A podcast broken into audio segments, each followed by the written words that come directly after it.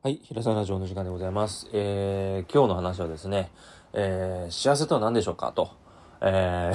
ー、まあざっくりしてるんだけど、えー、話をしていこうかなと思ってます。あのー、まず、平さんの幸せって何ですかっていうことなんですけど、一番は、もう今わかりやすくね、あのー生の話でわかりやすく言うと、もうラジオ撮れてること自体が幸せなことなわけですよ。ラジオって、えーこのアプリね、ラジオトークがない時とかっていうアプリとかね、そういうのがなかった時代っていうのって、たった20年ぐらい前なんですよ。高校時代なんて一人一個人が、ど素人が、ね、ラジオ局行ったりとかパーソナリティにならないでラジオを撮って、不特定多数の人に配信して聞いてもらえる時代なんて来ると思ってなかったし、なかったわけですよ。俺の時代とかほら、あの、高校時代、2002年とかっていうのが、もう俺35だからね、2002年ぐらいで高校生だったんだけど、ちょうど日韓、今ワールドカップやったけど、日韓ワールドカップの時に、えー高校生だったんだけど、15、16だったかな？あったんだけど、その時流行ってたのって GREE であったりとか、懐かしいっていう人もいいかもしれないけど、多分同世代だね。あの、 GREE だったりとか、 mixi とかっていうね、今もうなくなっちゃったけど、会社はあるよ。会社はあるけど、もう媒体としてはそんなにあんまり今みたいに LINE とかね、TikTok とか Twitter、Instagram とか、ね、ああいうものに比べたら全然もう衰退、おもう衰えちゃったけど、あの、時代だったわけですよ。その時って、もう普通に SNS ってっていう言葉自体をみんな知らなかった、あの、ソーシャルネットワークサービスね。うん知らない人が多かったんですよ。意識もなかったし、なんかすげえなシステムこのシステム、何これみたいな、ゲームできんじゃんみたいなのがあったんだけど、でもいや、さすがにラジオはできなくて、今ね、誰でもラジオ撮れる時代になったし、ね、発信、情報発信できる時代になったわけじゃないですか。素晴らしいことで、ありがたいですよね。なんかそれが、なんか幸せの形の一つであったりするし、大枠、中枠、小枠っていうのがあって、ちっちゃい幸せっていうか、うん、まあ大きい幸せでもあったりするんだろうけど、いろいろ幸せの形はあっていいと思うけど、幸せの中の一つに入ってるなと思っていて、でもね、あのーまあ5年間、こう、メンターとかと話、あのーなんつうのかな、触れ合ったりとか、えーいろんな人の情報とか本とか、ね、素晴らしい人の言葉を触れたりとか経験してきた思ったことはやっぱり生きてること以上に幸せなことってやっぱないなと思っていてもうあの月並みだけど本当にそう思っててあの勉強していけばししていくほどなんか自分の未熟さとか愚かさとか醜さとかしょうもなさとかダサさとかめめしさとかなんかかっこ悪いなって思うことだけなんだらけなんですよ。自分の弱さしかないんですよ。勉強していけばいくほどそれを気づかされるって瞬間しかなくってでもそれを気づけるってことって幸せなことだと思うんですよ。死ぬまで気づかないで、あのー生きていって、し、なんか、コロッと死んでいく人もいると思うんですよ。でもそれはその人の生き方としてそれはそれで OK だと思っているし、俺がいいとか悪いとか決めることじゃないと思うんだけど、俺の中の幸せにそれはないのね。俺の中の幸せっていうのは死ぬ時に一個でも納得感を増やして、後悔減らして、えー、生まれてくる時泣いて、周りの親父とかお袋とかが笑ったかどうか知らないけど、もしまあまあ泣いてたとしましょうよ。そしたら最後は、なんかみんな笑って、ああ、平さん幸せそうに死んでったなって、よかったなって、じゃあ次は俺らがその意思を継ごうとかっていう風に思ってもらえる人が一人でも増えたりとかするっていう人を残したいんですよ。お金って使えばなくなるけど、人のなんかそういう言葉であったりとか姿勢とかなんか生き様とかっていうのって、あずっとは覚えてないよ。その人も人生があるから。別に俺のこと一生覚えとると言わないし、そんな傲慢なね、自分の意思表現はしたくないけど、自分の人生生きてほしいからね。でもたまに思い出してくれて、あ、頑張んなきゃな。あいつ頑張って生きてたもんなっていうふうに思ってもらえるような生き方って何かって言った時って、やっぱり自分が幸せそうな生き方を体現してるかどうかだと思うのね。一番根幹は。だって幸せになるために生きてるじゃん、俺らって。全部の行動がそうでしょ。病院に行くなってそうじゃん。俺、先、先週かな？これ前も話したんだけど、流行性核結膜症って言って、目の病気になったわけですよ。病気っていうか、まあ、一時的な、まあ、疑いだったんだけど、目が痒くなったりとかして、目が真っ赤っかになって、目の周りが痒くて、もうかきまくってなんか、あざみたいになっちゃうみたいなね。えー涙も出てきて、もう全然仕事なんねえと。で、3日ぐらい休んだんだけど、薬を塗ってもらってね。あの、点眼薬っていう、点、点眼薬、そうね。うん。塗ったんだけどさ、ステロイドとかね。炎症を殺す、炎症を抑える薬と、まあ、殺菌効果のあるステロイドを塗ったんだけど、ああいうのってさ、あの、一見したらその症状を治して、ストレスをなくして良くしたいっていう風に見えるし、実際そうなんだけど、でも一番深いところが幸せになりたいわけですよ。だって、その平常運転できてるっていうこと自体が、やっぱり自分の中で安心につながるでしょ。安心って幸せじゃんか。例えば、すげえいい女と結婚できましたって言って、その女が家庭的に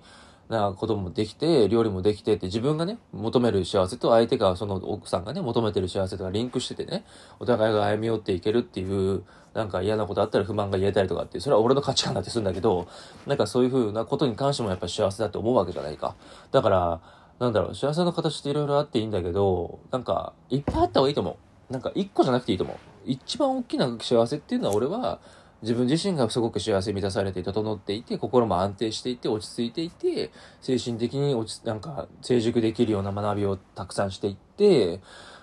なんだろうな、人を幸せにすること、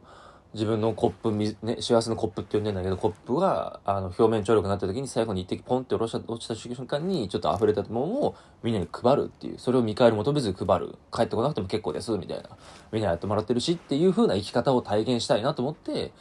やってきてるのね。うん。だから、意外とそれが少しできるような人になってきたから、今、またラジオも頻繁に撮るようになってきたし、うーん、だから、あのー、もうお気づきの人分かると思うけど、俺もまだまだなんですよ。そうやってできるタイミングの時にやるしかないっていう状況の時っていうのはあるからさ。うん、必ずしもそうできる自分じゃないっていうことは、やっぱりまだまだ自分の甘さもあるだろうし、責めてるわけじゃないよ。客観的に冷静に見てるけど、なんかね、あの、落ち着けてない時にこそ本質が質が出るから、その時に、う、あ、違う違う、いかんいかんと。自分の幸せはいや起こることではないと。起こるっていう感情は大事だけど、そこにフォーカスしていって落ち落ち込んだり自分を差し引いちゃダメだなって。俺は生きてるし、生きてるからこそ今こういうことに対して向き合えてるし、言い交ってるし、えー、ちゃんと感情があって言葉にできるし、表情も出たりとかするのって感、ね、筋肉とか神経が通ってて脳がね、怒りを感じてるから出せんだなとか、いろいろこう、なんか、自分で舵取っていってるんですよ。自分の人生とか、生き方とか日常をね。うん。それを整えていくことを1ミリでもやっていくことが数値化できることってできないことあるけど、多分できない分野だけど、見えない分野だからこそ大事だなって思っているのが俺の生き方かな。うん。ちょっと分かりにくいごめんね。なんか、あまりちょっと自分の中でもしっくりくる言葉が今なくて、またもうちょっとね、10年、20年した時にまた分かりやすい言葉で喋れる、みんなにお伝えできるのかなと思うんだけど、なんか、多分ね、この、えっと、ラジオの音声を取らしたのも多分ね、お知らせだと思っていて、うん自分のこう人生が大きく変わっていく瞬間であったりとかする時って自分が予期せぬタイミングで予期せぬことが起きたりするんだと思うんだ。それはネガティブなことだったり、一見ね、ネガティブに思うようなことだったり、そんなすげえこと起きんの？みたいなこととか、うん、起こると思うんですよ。で、俺もそれを思っているから、今多分、なんだろうな、今は多分後者の方かな、なんか、うん、喋らせて、喋らされてるって感じ。感覚的に言うと。自分で喋ろうと思ってないかもしれない。なんか伝えた方がいいっていうのを直感で思っていて、ラジオをなんか開いて撮っちゃってるって感覚かな？感覚で言うとね。分かる人だけ分かってくれる。本当になんか、うん、あの、ほとんどの人は分かんないと思う。この会話の。あの、マウント取ったわけじゃないよ。ごめんね。嫌な言い方しあのしちゃったけど、あの、そういう意味じゃなくて、ちょっと、あの、ぶっ飛んだ考え方というか、ぶっ飛んだ、なんか、こう、なんていうのかな、視座、視座に行っちゃってるとこがあったりするから、これってちょっと、なんかスピリアチュア的なとこがあったりするから、なんか見えない感覚っていうか、あるからさ、うん。なんか、幸せになってほしいっていうことを伝えたいんだろうなっていうのが一番わかりやすいメッセージだったりするのかな。うん。だからこそ今自分の幸せを一番こう35年間生きてきて感じてられていると言っても過言じゃない状態でこれを話させてんだろうなっていう、話してんだろうなっていう気がしてて。そうじゃなきゃ喋れないでしょ？例えば、なんか、今サッカーワールドカップやってるけど、あの、ボールも蹴ったことないような人がさ、ボールの蹴り方教えれねえじゃん。インサイドとかさ、俺サッカーやったわけ、アウトサイドとかヒール、ヒールキックとかさ、インステップとかさ、トゥあの、あの、トーキックっていう、あの、つま先で蹴るのトーキックって言うんだけどさ、とかの蹴り方って教えられないじゃん。ボールの止め方とかさ、あのディフェンスの着方とか教えられないでしょ？やったことなかったら。少しでもかじったことなかったらさ、できないでしょ？なんか、そういう感覚なのかなと思う。自分がそういう状態だから、こういう話ができるんじゃないかなって思う。だからないものを喋っても伝わんないよ。うん、話ずれちゃうけど。自分の中にあるものでしか、あの、人に対して提供できないし、うん、なんか、そういうものでしか、なんだろう、うん、あるものでしか、あのー、表現はできないからね。うん。だって俺、ちょっとエストニア語勉強しようと思ったんだけど、エストニア語って喋れないのよ。で、喋れないのにエストニア語こうだよねって言えないのよ。説得力ないのよ。そういう感じよ。だから、あのー、話がまとまんなくなっちゃったけど、もう終わっちゃうけど、あと2分ぐらい終わっちゃうんだけど、何が言いたいかっていうと、あなた自身が思う幸せを追求してほしいってこと。一番シンプルに言うと。何でもいいよ。うん、アニメ見てるのが好きとか、俺みたいにちょっと俺変態チックだけど筋トレした後のプロテインがうまいから生きてるとかさ、なんかサプリメンテーションしてる自分がなんか意識高い系で好きだとかさ、なんか将来のためにのね、投資してんな俺偉いなとかさ、なんかそういうのの一個一個の小さい幸せを積み重ねて大きな幸せをつかむじゃないかなと思ってるのね。だから自分をまず幸福にしてあげることっていうのを優先してあげると他人の目も気にならなくなるから生きやすくなるんじゃないかなって俺は思ってるのね。だからみんなも日本にいてやっぱり日本社会って今疲弊してるし余裕ないしもさっきもねラジオで1週間前のラジオで話したけど多いからせめてあなたの心の中だけは誰も介在させないで、介入させないで、自分自身で守ってほしいし、自分の生活は自分で整えるような努力はしてほしいなって思う。それがあれば幸せになるっていう、えー、可能性？可能性というか、うん、幸せになる要因がいっぱい増えると思うから、ぜひ、あの、やってみてほしいと思います。えー、それではまたお会いしましょう。さよなら。